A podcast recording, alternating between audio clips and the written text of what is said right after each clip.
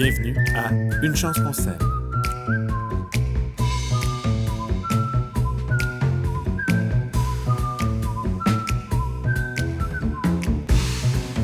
Bonjour tout le monde, chers agriculteurs, horticulteurs, jardiniers euh, de la ville ou de la campagne. Bienvenue à Une chance qu'on s'aime. À vous tous euh, qui aimez le printemps et l'été parce qu'on peut s'aimer. À toi, Pierre-Antoine Gilbert, qui est avec moi encore aujourd'hui pour parler d'agriculture résidentielle. Comment vas-tu? Euh, ça va bien, je m'attendais pas à une introduction comme ça, mais c'est le printemps, hein? il y a du bonheur dans l'air. Alors, euh, ben, merci d'être avec nous encore, euh, Pierre-Antoine, pour euh, discuter euh, d'agriculture et d'autosuffisance et de potager. La dernière fois qu'on s'est parlé, on a abordé de façon quand même assez superficielle la superficie de notre jardin, donc la préparation de notre sol, mais tu nous as quand même tendu quelques perches vers des notions un petit peu plus complexes là, de, de Mhm. structure, de texture, de pH, etc.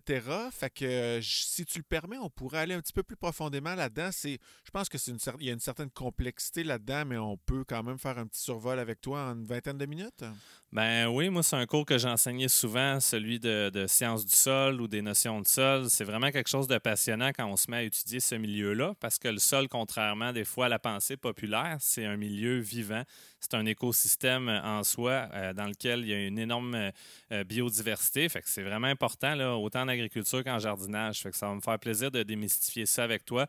20 minutes, on s'entend, c'est un peu court, mais on va être capable de- de- d'amener des bonnes notions de base. Là, question de- d'en apprendre un peu plus. C'est le fun qu'on en parle aujourd'hui parce que ce matin, je suis allé jouer un peu dans mon jardin qui est très sableux. Je suis allé aussi aider euh, mon beau-père à partir de son jardin qui, lui, euh, euh, c'est plus brun. euh, le, sol semblait être- ressembler plus à quelque chose qui se travaillait bien. Dans le fond, j'ai fait des buts, puis les buts se tenaient. Hmm. J'avais des parois de buts presque verticales. Ensuite, je suis allé à mon autre jardin en campagne où est-ce que là, c'est carrément, en tout cas, dans mon œil à moi, c'est très argileux. Fait que j'ai l'impression que j'ai fait un survol de, de, de plusieurs types de sols aujourd'hui. Fait que hum, j'aimerais ça qu'on. Ben, D'abord, est-ce que j'ai nommé comme les trois types de sols qu'il y a? Y en a-tu d'autres?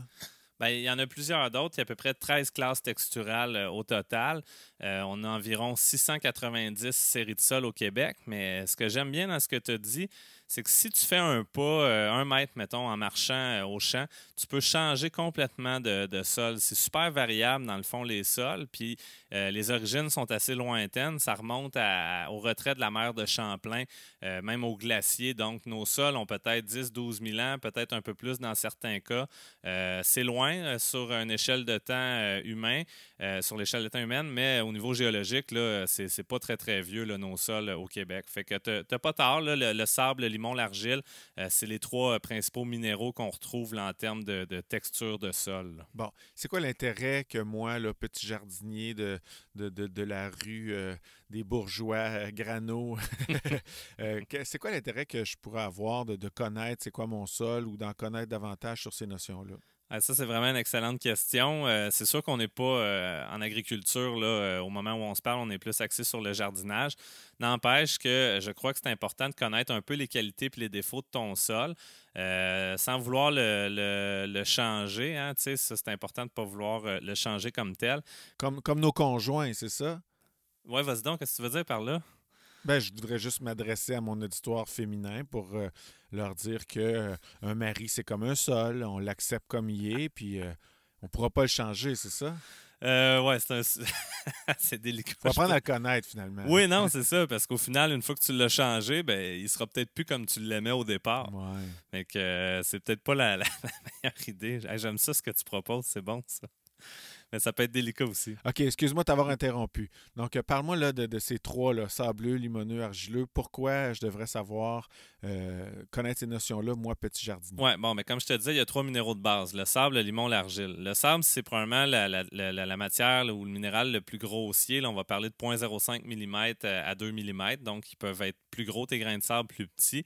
Euh, le limon, on va être autour de 2 microns, donc on ne le voit pas à l'œil nu aller jusqu'à 0,05 mm. Tandis que l'argile, c'est vraiment, vraiment petit, c'est en dessous de, euh, de 2 microns. Fait c'est vraiment des petites, petites particules fines. Ça fait en sorte qu'on a différents pourcentages de sable, de limon et d'argile dans un sol. Puis évidemment, ben, plus il y a de sable à l'intérieur de euh, notre sol, ben, plus on risque d'avoir un, sol qui va être catégorisé comme sableux. Mais on peut aussi avoir des sables lombeux ou des lombes sableux, etc. Puis à l'inverse, si j'ai énormément d'argile, donc en haut de 60% d'argile, si je faisais comme un test de laboratoire qu'on appelle euh, une analyse granulométrique, donc la grosseur des granules, euh, ben, en haut de 60 j'aurais de l'argile lourde. Fait que l'argile lourde, là, c'est certain que ça va retenir plus l'eau qu'un sable qui, lui, va être très drainant. Fait tu vois, c'est déjà un premier aspect que je t'amène au niveau du jardinage. Si tu connais ta texture, ça peut t'aider à avoir une idée des fréquences d'arrosage. Est-ce que tu vas arroser euh, souvent, donc à plusieurs répétitions dans la même journée avec euh, un peu d'eau, ou tu vas arroser moins souvent avec un peu plus d'eau? Donc, les argiles retiennent plus l'eau que les sables. Le sable aurait tendance à se drainer mieux. Mais tout ça, c'est relatif. Donc, le sable, je l'arrose une ou deux fois par jour. Euh, un peu d'eau, puis l'argile, je l'arrose une fois euh, euh, ben, plus rarement, mais avec une mhm. grande quantité d'eau. Oui, puis le sable, même à limite, avec des plantes à maturité, tu vas peut-être l'arroser plusieurs fois. Là. En serre, moi, quand il fait beau avec des tomates qui peuvent boire 3 litres d'eau chacune par jour, je vais peut-être donner 8 cycles d'irrigation de 7 minutes chaque cycle. Fait que ça commence à, faire de l'eau quand même. Donc, tu veux pas que tes plants ils stressent pour autant. Puis au centre de tout ça, Est-ce que je comprends, juste une petite seconde, est-ce que je comprends que dans les trois cas, sableux, euh, limon, argile, c'est la même matière, mais elle a juste une grosseur différente. C'est la seule différence entre, euh, les trois? Euh, ben, L'argile a quand même une constitution moléculaire en, couche, donc c'est des strates d'argile. Il, y a un arrangement dans le fond moléculaire, tandis que le sable, c'est vraiment comme une une matière grossière ou si tu veux, un peu comme une roche, mais vraiment à une échelle beaucoup plus petite en termes de dimension puis de granulométrie. Mais l'argile, elle. Du petit 0,3 quart, du screening. Oui, c'est ça. Mais l'argile, elle, par contre, elle a un arrangement minéralogique. Là, euh, euh, au microscope électronique, on va voir un peu, si tu veux, le fait qu'il y a des couches entre les feuillets d'argile. Puis ça, ça peut aider même à retenir des éléments nutritifs. Là. Mais là, on s'en va un petit peu plus loin. Là. Je suis capable d'en prendre. Oui, oui, non, je sais. Euh, l'autre chose, des fois, euh, c'est que au centre de tout ça, ben, il y a ce qu'on appelle euh, les limons. Fait que ça arrive des fois que les gens cherchent à savoir c'est quoi le, le, le, sol idéal. J'aime pas ça répondre que c'est un sol limoneux. Parce que dans le fond, lui, il a un peu les qualités des sables, les qualités des argiles, un peu les défauts des deux. Donc, le, le sol, euh, en tout cas, idéal, ce serait un, long, mais bon, moi, c'est pas, pas j'aime pas ça dire euh, qu'un sol peut être idéal versus un autre. Donc, on fait avec. Euh, en général, en maraîchage, par contre, les gens vont aimer mieux les, les, sols à texture plus grossière, ou on va dire aussi texture légère, comme les sables, parce que c'est plus facile pour revenir désherber. Donc, quand on passe des, outils, euh, des binettes, des sarcloirs, etc., ben, les particules euh, sont un peu plus fluffy, fait que c'est plus facile de rentrer nos outils de travail de sol puis de faire un bon désherbage. Puis l'argile, l'été, si jamais manque d'eau en plein champ, va devenir euh, ultra sèche, puis ça va être dur, dur, dur. Fait qu'à ce moment-là, on, va trouver ça plus forçant pour, pour désherber. Tu me suis? Puis, je te suis. Puis moi, si j'étais une carotte, là, j'imagine que je préférerais être dans le sable. Ça, ça, serait plus facile pour moi de grandir puis de faire ma place ou une patate. Est-ce que je me trompe? Euh, tu te trompes pas. Euh, c'est vrai que pour le système racinaire, ils vont mettre un peu moins d'énergie. En fait, ce que je te dirais, par contre, là, on va rentrer dans la deuxième notion de la physique du sol. L'important, c'est d'avoir une bonne structure de sol. Donc là, à date, on a parlé de texture. Ça, c'est les, particules élémentaires, euh, euh, le pourcentage qui constitue notre sol. Puis après ça, la structure, ça, c'est l'arrangement en trois dimensions euh, de nos particules. Ça va former ce qu'on appelle des agrégats. Fait que tu peux avoir un argile, Pierre-Luc, qui est top, top, top là, au niveau de ta structure. Donc, il y a des espaces vides. Les racines vont avoir beaucoup de facilité à circuler au travers. Euh, vont se faufiler facilement. Puis en plus, les argiles ont souvent l'avantage d'être un peu plus fertiles. Fait que ça va te donner des, super carottes. Mais si à l'inverse, il y a absence de structure parce que euh, fouille-moi, quelqu'un a trop circulé dessus, euh, donc là, ça devient compacté. Ben là, à ce moment-là, oui, ça va être difficile pour tes racines d'explorer un bon volume de sol. C'est beaucoup de nuances, hein, mais c'est important, je pense, de les faire. OK, je comprends. Donc, dans la texture, on veut euh, un pourcentage équilibré euh, le plus possible de sable, de limon, d'argile. Puis dans la structure, ben, on veut un pourcentage équilibré d'air, euh, d'espace libre, de, d'argile qui vont retenir les minéraux, puis en tout cas, bref, pour que ça fasse quelque chose qui se tient, mais qui n'est pas opaque? ben écoute, tu étais dedans, mais la question à l'examen, c'est quoi le, volume de chacun? Ben, en général, ce qu'on aime, c'est avoir peut-être 50% de matière puis 50% de volume des vides. Donc, 50% de matière dans un sol minéral de sable, limon, argile, on va en avoir à peu près 45% L'autre 5% ça va être de la matière organique. Mais l'autre 50% du volume d'un sol, ce qu'on veut, c'est des espaces vides pour que l'eau circule par gravité. Donc, on appelle ça l'eau de drainage. Puis, si on est dans les argiles, même l'eau, elle, elle, va se faufiler entre les petits, petits, petits interstices qu'on appelle les micropores, donc la microporosité. Puis, c'est un peu comme quand on aspire de l'eau avec une paille.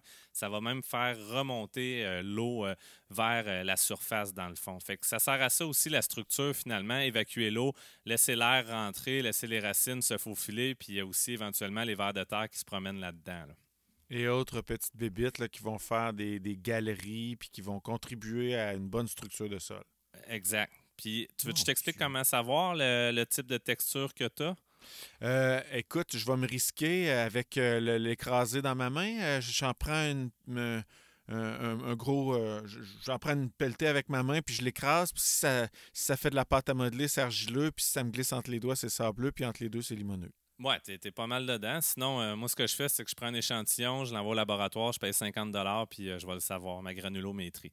Fait que ça, c'était le bout euh, du test. Non, c'est pas vrai. t'es, es exactement dedans. la bonne nouvelle, c'est que la texture, vu que ça fait 10-12 000 ans finalement que le sol est comme ça, ça, ça évolue pas euh, réellement au fil des années, à moins de faire venir un voyage de sable, chose que je ne suggère pas, euh, ou de vraiment augmenter le taux de matière organique, mais encore là, les minéraux, les autres ne changeront pas. Euh, donc, tu peux te faire un test du moule, tout simplement. Fait que tu prends une poignée de terre dans ta main, tu essaies de voir si tu es capable de, faire une boule ou un moule avec. Si ça se tient pas, pas en tout, c'est parce que c'est simplement que tu as du sable, voire du sable de plage. Fait qu'à l'inverse, tu peux toujours aller voir sur un terrain de volleyball pour te pratiquer, tu vas voir que ça ne tiendra pas. Si le moule est faible, donc qui se brise facilement, euh, juste avec une petite pression de tes doigts, bien, probablement que tu as un lombe sableux euh, ou un lombe limoneux ou un peu de limon. Si jamais elle se tient, le moule est quand même modéré, donc il, se déforme euh, facilement, il se fissure facilement, mais on est quand même capable de le conserver en, moule. À ce moment-là, c'est un lombe. Puis si jamais le moule, tu es capable, justement, entre ton pouce et ton index, de faire comme un ruban, bien là, à ce moment-là, c'est probablement un long argileux puis un argile. Puis un argile lourde ou un argile pur, on serait même capable de faire de la, poterie avec. Puis euh, sans trahir nos âges, à l'époque, nous autres, en art plastique, je pense qu'on aurait fait des cendriers pour euh, nos parents. Oui, nous, on faisait des, bagarres de balles de bouette. Oh, c'est bon, ça. Oui, on tirait ça, c'est Charles, au bas de la headset. Ouais. Mais eh, tu sais, tu as dit, euh, je conseille pas de mettre du sable euh, dans un sol argileux, mais est-ce que c'est le même, la même affaire? À l'inverse? Si j'ai un sol hyper sableux, est-ce que tu me conseillerais de mettre un peu, de mélanger de l'argile là-dedans pour m'aider? Euh, ben, dans un sol qui serait très sableux, on s'entend qu'on parle pas de sable de plage ici, là, mais quand même un, sol qui, est naturel, ben moi, à ce moment-là, pour améliorer un peu son, son aspect collant, puis un peu son, le potentiel de faire de la belle structure avec, j'aurais plus tendance à rajouter de la matière organique à l'intérieur. Donc, peut-être un voyage de. Oui, mais elle ne va, pas, elle va pas disparaître rapidement, cette matière-là, parce que c'est un sol sableux. Ben oui, en partie, mais la matière organique, il y a toujours un volet euh, qui se décompose facilement. Puis il y a un autre volet, lui, qui va rester très stable dans le temps. Donc, quand c'est plus riche en carbone dans sa constitution, ben, ça va moins. Euh, les micro-organismes du sol ne seront pas nécessairement intéressés à la manger, à la digérer. Fait qu'à ce moment-là, elle risque de, rester là longtemps. Puis de toute façon, si toi, chaque année, tu fais des apports de compost, euh, tes résidus de, de, légumes, tu laisses les racines là, ou tu mets un engrais vert, veux, veux pas, tu vas comme contribuer à, l'enrichir, cette matière organique-là, puis à la conserver en place, puis à en bâtir de la nouvelle. Tu, tu me suis? Oui, je te suis. Fait que mes feuilles mortes, ils vont-tu être bonnes là-dedans? Ça, c'est du carbone, ça? Oui, c'est excellent, ça. Il n'y a aucun problème. C'est sûr que euh, tout dépendamment du format du potager, euh, là, on, s'entend qu'on parle encore de jardin en plein sol. On n'est pas rendu à parler de jardin en bac, mais si c'est un grand terrain avec beaucoup de feuilles, euh, ça se peut qu'à un moment donné, ton jardin, lui, soit saturé en feuilles. Sinon, ben écoute, ça, se tond avec une tondeuse, la matière, des feuilles mortes, puis ça va enrichir ton sol, c'est sûr, sûr, sûr. OK, parfait. Fait que là, on, oui, on a parlé de physique du sol. C'est quoi la suite, tu penses? J'en ai aucune idée. On plante? non, mais il y a d'autres aspects à un sol. Là, on a juste parlé de, de, ses fondations. Tu me suis? Ben, il y a des vers de terre, des fourmis. Yes, OK. Bon, ben, ça, c'est les êtres vivants qui l'occupent. Il y a le pH. Oui, il y a le pH. Ça, c'est la chimie. Dans le fond, si j'avais à te simplifier le tout, euh, le sol, au niveau de sa physique, c'est un peu comme euh, les, fondations et les murs d'une maison. Ensuite, ben, ce qui nourrit les êtres vivants à l'intérieur, c'est euh, la, la, chimie du sol, donc le pH et les éléments nutritifs. Puis à l'intérieur de cette maison-là, ben là, il y a les organismes vivants. Fait que c'est soit la, flore ou la faune, finalement, du sol, dont le fameux ver de terre que tout le monde connaît là, pour euh, en avoir euh, chassé, euh, dégusté, lancé, etc. Oui. Donc, OK, parfait. Donc, la chimie, c'est les trois, les trois lettres, là. Hmm. N et mon Dieu, azote, potassium, c'est quoi l'autre? C'est NPK, fait que c'est azote, phosphore, potassium. OK. Puis après ça, dans les éléments majeurs, ben, tu as aussi CAMGS. Fait que là, tu as le calcium, magnésium, soufre. Puis là, ben, après, tu as tous les, les oligo-éléments. Mais on retrouve tout ça normalement dans un sol, dans la matière organique, dans le compost que tu vas mettre. Ça, c'est pas trop problématique si jamais quelqu'un est vraiment curieux ou en agriculture, du moins on le fait, ça va être d'envoyer un échantillon de, sol au laboratoire finalement pour faire analyser les éléments euh, nutritifs qu'il y a à l'intérieur. Puis ça coûte peut-être une vingtaine de dollars. Puis après ça, on va avoir une idée du niveau de richesse de notre sol. Puis normalement, on devrait euh, euh, fertiliser en conséquence des résultats obtenus. Même chose avec le pH. il va te dire ton pH est trop haut et tu vas faire quoi après ça? Tu vas prendre tes, tes produits chimiques de ta piscine puis tu vas envoyer ça dans le jardin. non, tu non, tu ne feras pas ça. Mais euh, le pH, c'est cool. C'est en fait le, pH, c'est ça qui va débloquer ou bloquer les éléments nutritifs. C'est un peu comme euh, euh, le cadenas que tu mets toi sur ton garde-manger pour pas que tes ados ils viennent chuter la bouffe. Là. Fait que. Qui, fait ça? Hein? Je mettais un élastique à ses portes quand j'avais des bébés qui se promenaient à quatre pattes, mais j'ai pas. J'ai jamais vu un. T'as pris ça où cet exemple-là? T'as-tu grandi là-dedans, Mais, euh, OK, je vais, attends, là, je vais penser à un autre exemple d'abord. moi, ça me fait penser, je sais que ça n'a absolument pas rapport, mais je reviens avec ma piscine. Ouais. Euh, la, fille euh, du marchand de piscine elle disait que euh, si tu n'as pas ton bon pH, ben, ton chlore il sera pas efficace. Puis mm-hmm. les autres trucs que tu vas rajouter, genre euh, le calcium, il ne va pas s'intégrer à l'eau, je ne sais pas trop les, détails, mais on dirait que le bon pH permet à ce que les autres éléments puissent être efficaces ou non. C'est incroyable comment on apprend des choses à vivre en banlieue comme ça. Euh, ça Puis ça marche avec le jardin? Ça me prendrait une piscine. Ben, ça fait vraiment du sens. C'est ça, en fait. C'est que les éléments nutritifs vont être plus ou moins biodisponibles. Donc, est-ce qu'ils vont être efficaces pour euh, que la plante puisse les prélever? Ben, est-ce que tu viens de me dire, euh, ça semble être la même logique finalement au, niveau, au niveau de tes éléments chimiques qui vont contribuer à avoir une belle piscine bleue. dans laquelle tu vas pouvoir te tremper par une chaude journée d'été en buvant un mojito à base de menthe de ton jardin. C'est ça le concept? Oui, là, c'est ta façon de parler du pH, ça, Oui, exact. C'est beau être un beau gras. Fait que euh, on aime ça, la bourgeoisie euh, granulaire. Fait que euh, ouais, ben c'est ça. Fait que c'est important d'avoir un bon pH. on veut toujours avoir un beau CV, là, mais je pense qu'un bon pH aussi, c'est important dans la vie. ça, ça c'était le son du pain aux zucchini. Fait que en fait, c'est ça. Il faut que tu sois peut-être 6, 6.3 en bas de 7. 7, c'est la neutralité. Euh, on aime ça finalement, avoir un sol légèrement acide. Ça, c'est l'optimal pour que les plantes, là, avec leurs racines, puissent, puissent prélever les éléments nutritifs du sol. Euh, souvent, on va corriger au Québec parce que les sols ont tendance à être acides. Euh, il y avait un concept là, dans les années 80, un enjeu environnemental. Est-ce que tu te souviens, c'était quoi? Euh, est-ce que tu parles des algues bleues? Non, ça c'était plus euh, début des années 2000. Je parlais des pluies acides. Tu te souviens de ah, ça? Oui, ah oui, oui, oui. Ben là, ça... Tu faisais des typicaux sécheurs, comme disait Richard Desjardins. Oui, ouais, ben ça a disparu, ça. Fait qu'il n'y a plus de problème, on n'en parle plus. Euh, Comment ça? Je sais pas, mais en fait, ça fait plus l'actualité. là. J'ai cru entendre que ça s'était résorbé un peu, mais bon, en tout cas, là, je me, rentre le bras dans le tordeur. Mais en général, nos sols, ce que je voulais dire par rapport à cet exemple-là, c'est que les sols ont tendance à s'acidifier au Québec. Fait qu'on a plus souvent qu'autrement recours à mettre de la chaux. Ça, c'est de la roche euh, calcique euh, broyée en poudre ou en, granules qu'on peut acheter dans les centres jardin pour corriger le pH en le remontant. Fait que souvent, nos sols sont acides. On peut corriger le pH, puis ça va aider à avoir des meilleurs résultats au niveau de la croissance de nos plantes. Puis inversement, je vais faire quoi s'il est trop euh, basique? On pourrait mettre euh, du soufre, euh, surtout dans les bleuets, parce que lui, il aime bien avoir un pH autour de 4,5, donc assez acide, merci. Mais je t'avouerais qu'à l'échelle du jardin, j'ai jamais fait la correction inverse. Il y en a qui peuvent mettre de l'acide citrique aussi, donc du jus de citron. Euh, sinon, avec de la mousse de tourbe qui, de mémoire, a un pH autour de 5, 5.3 peut-être, euh, on peut facilement euh, contribuer un peu à, amener de la matière organique qui est assez inerte. Là. Elle ne contribuera pas à nourrir ton, tes plantes, ton sol, mais elle va aider peut-être à acidifier un petit peu ton milieu. Puis là, tu pourrais le brasser avec ton sable. Fait que ça aussi, ça pourrait être une façon d'améliorer un peu la structure et le niveau de matière organique de ton sol sableux.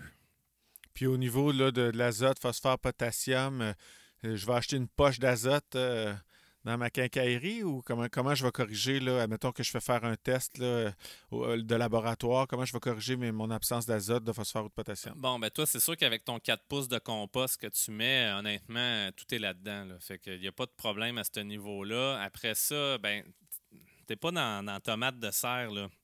Fait que c'est un jardin que tu fais. Fait que de vouloir vraiment pousser élément par élément, euh, honnêtement, à l'échelle du jardinage, moi, j'en vois vraiment pas euh, l'intérêt. Fait que je te dirais, euh, juste penser à c'est quoi les, cultures les plus exigeantes, les, moyennement et les moins exigeantes, puis d'attitude, là, tu, tu, fertiliseras en fonction de ça, mais ça, ça fera l'objet d'un balado, d'un épisode complet finalement. Donc, euh, si je t'ai bien compris, il nous resterait un chapitre à parler là, pour les notions de sol. C'est la biologie, euh, vers de terre, etc. Oui. Oligo-élément, c'est quoi un oligo-élément? Élément majeur, mineur, oligo-élément, c'est que si on prend une plante, qu'on la brûle, puis qu'on regarde les minéraux qu'elle contient à l'intérieur, mais quand il y en a beaucoup, ils vont être classés comme majeurs. Après ça, mineurs, il y en a moins. Puis oligo, c'est un peu comme des traces, si tu veux mais tous les éléments sont essentiels quand même à des fonctions métaboliques dans la plante, même s'ils sont à la, hauteur de, traces ou d'oligo-éléments. Mais ça aussi, là, je ne veux pas être plate dans mes réponses. Tu es un super bon élève. Tu sais qu'il nous reste un chapitre à traiter. Tu as d'autres questions qui s'en viennent pour approfondir tes connaissances. Mais on pourrait refaire, si tu veux, encore là, un cours sur la nutrition euh, euh, végétale, puis je t'explique un peu plus en détail c'est quoi le rôle que l'élément va jouer dans les fonctions métaboliques de la plante. Là? Tu, ouais, je te suis. Je sais pas si j'ai envie de continuer à te suivre. OK. Ah oui. Non, tu veux des bons résultats. Fait que oui, oui, oui, tu veux. Fait que euh, c'est bon. Mais en fait, biologie, je te, je te, je te jase de ça? Oui, c'est ça. Moi, euh, je dirais que pour avoir une belle biologie de sol, ben, je passe pas le rotoculteur euh, trois fois par année pour lui laisser une chance. Mm-hmm. quoi d'autre? je sais pas. Ça s'arrête là. OK. Ben écoute, c'est super. c'est un bon début finalement, c'est de prendre soin un peu de, de, de, de ta faune puis de ta flore, de tes êtres vivants. Euh, si tu prenais un échantillon, là, dans un gramme de sol, il y a des dizaines de millions de bactéries, il y a des milliers de champignons, il y a des milliers de petits insectes. Euh, donc, c'est sûr qu'on ne peut pas prendre soin de tout le monde, mais il faut faire attention. Fait que de travailler le sol dans un bon moment ou de ne pas passer le rotoculteur inutilement, ben, tu vois, ça, c'est un bon début. Ensuite, dans ton jardin, tu n'utilises pas de, pesticides ou d'insecticides, fait que ça non plus, ça ne viendra pas euh, leur nuire. Après ça, ben, eux, ce qu'ils veulent, finalement, c'est un milieu dynamique, c'est un milieu qui est vivant, euh, comme le sol peut l'être. Fait que ça prend de l'air dans le sol, ça prend une bonne texture, euh, une bonne structure, pardon, puis de la matière organique qui va les alimenter, donc de la nourriture. Fait que si tu es nourri avec du compost, eux autres, ils vont être heureux. Puis on le voit rapidement là, que c'est plein d'êtres vivants là, dans le compost qui se développent puis qui se reproduisent là. Fait que ça, il n'y a, pas de problème. Il y a du stock qui est visible à l'œil nu, il y en a qui n'est pas visible à l'œil nu. Euh, comme les insectes, on les voit facilement. Les vers de terre, je pense, c'est un peu le. Si la tomate, c'est la reine du potager, ben le, ver de terre, c'est le roi des bébites qui habitent le sol. Je sais pas si je peux dire ça de même. Je trouve que ben oui, oui. Je l'ai jamais vu comme un roi, là, mais bon, euh, ça vient, vient, de monter dans l'échelle en tabarouette. Mais euh, j'ai une question. Tu sais, au même titre que je peux ajuster mon pH ou ma, la richesse de mon sol, est-ce que je peux faire des intrants biologiques. Je peux, ça existe-tu ça? J'achète une caisse de verre de terre, je drop ça dans mon jardin ou j'achète des, bonnes fourmis. tu vois ce que je veux dire?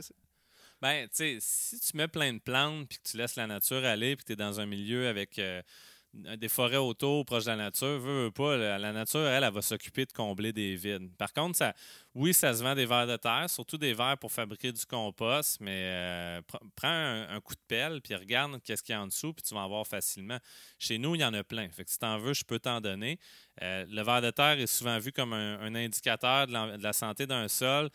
Moi, je ferais une nuance là-dessus, c'est que les vers de terre euh, sont, comme les êtres vivants. Des fois, ils ont des petits caprices. Fait que le sable, il aime un peu moins ça parce que ça leur frotte sa bédaine. Fait que on va en avoir moins des fois dans des sols versus dans des sols euh, plus riches, des sols bien structurés. à ce moment-là, euh, le ver de terre, s'il y a de la nourriture, il va se développer à, grande vitesse. Lui, ce qui est cool, c'est que quand il va avaler, dans le fond, de la matière organique pour se nourrir, ben, veut, veut pas, il y a des particules de sol qui vont rentrer à l'intérieur de sa bouchée là, qu'il prend. Euh, donc, il va digérer ça dans son tube digestif. Puis quand ça va ressortir à l'autre bout, ça va contribuer à enrichir cette matière-là, donc la rendre plus facilement euh, euh, digeste pour les bactéries ensuite, puis éventuellement pour la plante. Fait qu'il t'aide comme à la décomposer, la matière. Il crée des galeries dans lesquelles l'eau et l'air vont aussi circuler. Fait que c'est un peu pour ça, je dirais, que c'est le, roi du potager. Euh, c'est que finalement, ben, il, joue un rôle essentiel dans le maintien de la santé de ton sol, en le labourant, en l'enrichissant. On, on l'aime finalement. Là. Y a-tu droit de cuissage sur les fourmis? Puis, euh? Pour fourmis. Euh, je sais pas. Mais. je ne sais quoi, quoi répondre. Mais Comment ça, tu pas ça? Ouais, euh, T'as pas étudié là-dedans, toi? Euh, ouais, mais ça, c'est ça, c'est comment dire, c'est de la science sociale, tu sais. Ça, Hmm. c'est des, enjeux sociaux. Moi, ce que je te parle, c'est de sciences appliquées, là. Fait que euh, c'est ça. OK, c'est bon. Ben, je, vais, je vais relire le livre Fourmi. Peut-être que ah, y a quelque chose là-dessus. Ah, c'est vraiment un must, ça, pour vrai. Là. Puis euh, je me souviens de l'avoir lu, moi, avant le cours d'entomologie que j'ai fait à l'université. Puis c'était vraiment. C'était vraiment cool. Ça, ouais, t'as raison. C'est bon, ça. Bon, ben, est-ce qu'on a fait le tour? On fait pas assez de suggestions. oui, oui, oui. Ben, ouais. Fait que c'est ça. Bref, le ver de terre, on l'adore. Puis comme disait Descartes, euh, je mange donc je chie. Fait que c'est ça qu'on veut du ver de terre finalement, c'est qu'il mange et qu'il chie. Voilà, c'était la conclusion. On va-tu vraiment conclure avec ça, là? Euh, T'as-tu une meilleure idée? Euh, ben, euh, Merci Pierre-Antoine de nous avoir partagé ces notions de structure de sol, de, science du sol. Euh, merci à vous, chers auditeurs, de nous avoir accompagnés là-dedans. J'espère que ces connaissances vous seront profitables euh, et que, comme moi, vous n'aurez pas à réécouter la capsule euh, quatre fois, le balado quatre fois pour pouvoir démêler tout ça. sinon, poser des questions à PA sur Facebook. Qui sait, peut-être qu'il prendra quelques minutes pour répondre aux plus intéressantes, aux plus pertinentes. ça met de la pression, ça. Ou au pire, ça sera moi qui répondra, puis là, il va y avoir une famine au Québec dans, la prochaine automne. Merci beaucoup tout le monde. Merci Pierre-Antoine. À très bientôt. Merci Pierre-Luc.